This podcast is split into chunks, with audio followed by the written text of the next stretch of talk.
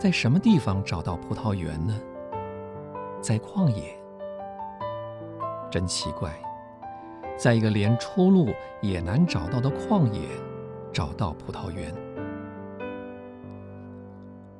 这让我们看见属灵的丰富，能在旷野极静的地方找到。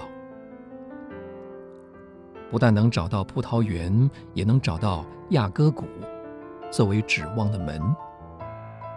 亚哥就是苦难的意思。